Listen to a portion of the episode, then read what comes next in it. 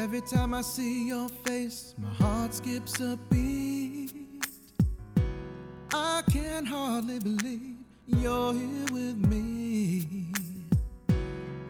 Morning，各位同学，大家早上好，我是姚老师，欢迎大家来到今天这一期的英语口语每日养成。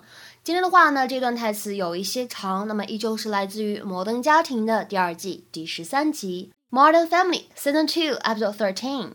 我们呢，先来一起看一下这样子一段长的台词。 I'm sorry it had to come out like this, but you have to admit that you're only happy when you're the one cracking the whip.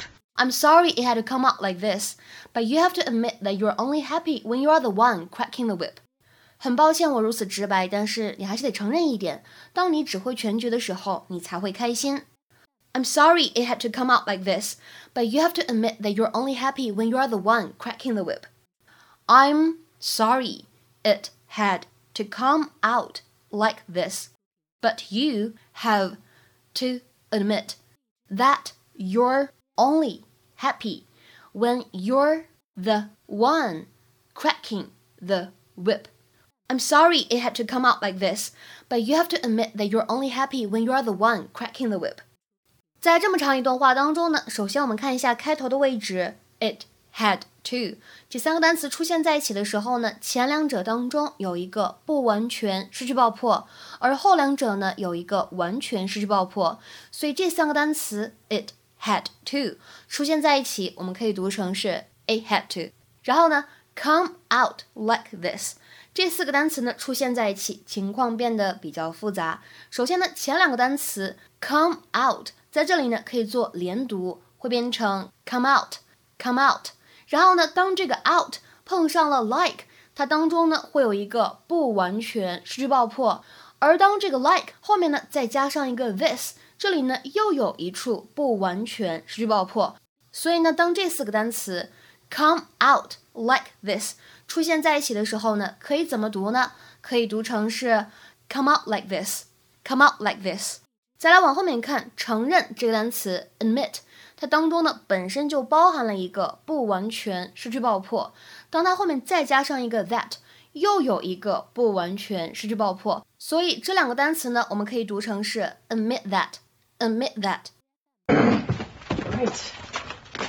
Gloria, what are you what are you doing here? Wait, where are the kids? They just left.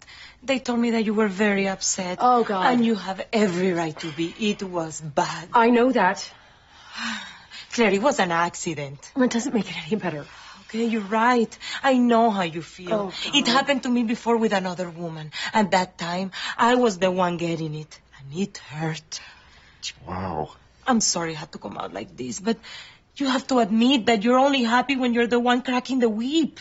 What? Come on. We all know how you right feel. But maybe if you just let go a little, maybe even taste my cupcakes. I will join you. No, uh, no, no. I, I am so confused right now. I may pass out. What are you talking about? What are you talking about? The kids just walked in on me and Phil in bed, and we've just spent the last hour holed up in our rooms trying to figure out what to say to them. Yeah, that's what I'm talking about. Can I use your computer? I just need to check one email. Yeah, the kitchen. Gloria, I just switched this to the next flight. Now, did you guys get everything straightened out? 今天节目当中呢，我们重点来学习这样一个表达，它呢是一个动词短语，叫做 crack the whip。crack the whip，这个 whip 它指的是鞭子的意思，而当 crack 在这里出现的时候呢，它也并不是我们平时常见的裂开、爆裂这个意思，而指的是发出突然的响声，make a sudden sound。 那么这样一个动词短语 crack the whip，它呢可以理解成为什么意思呢？字面的意思就是让鞭子呢发出突然的噼啪声，打响鞭这个意思。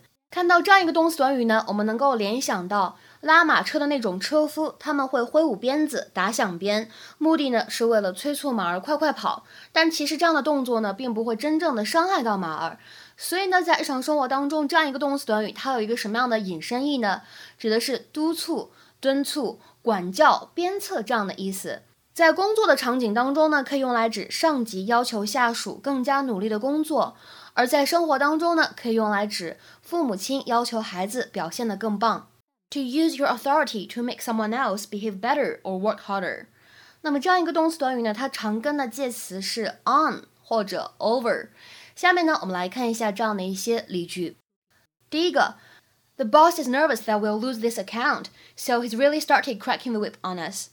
老板很担心我们会丢掉这个客户，所以他开始鞭策我们，给我们施加很大的压力。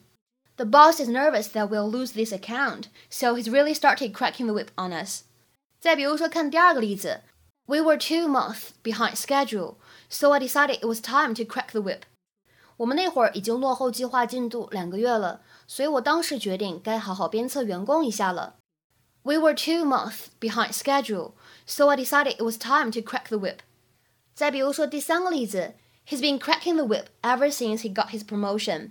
自从被提拔之后，他就一直鞭策下属好好干活儿。He's been cracking the whip ever since he got his promotion. 再比如说，看最后这个例子，She stayed at home and cracked the whip over her three sons. 她都在家里管教她的三个儿子。She stayed at home and cracked the whip over her three sons. 今天的话呢，请各位同学尝试翻译下面这个句子，并留言在文章的留言区。我得严加管教这些孩子，让他们在期末考试之前更刻苦的学习。我得严加管教这些孩子，让他们在期末考试之前更刻苦的学习。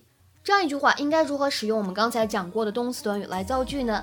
期待各位同学的踊跃发言。我们今天节目呢就先讲到这里，拜拜。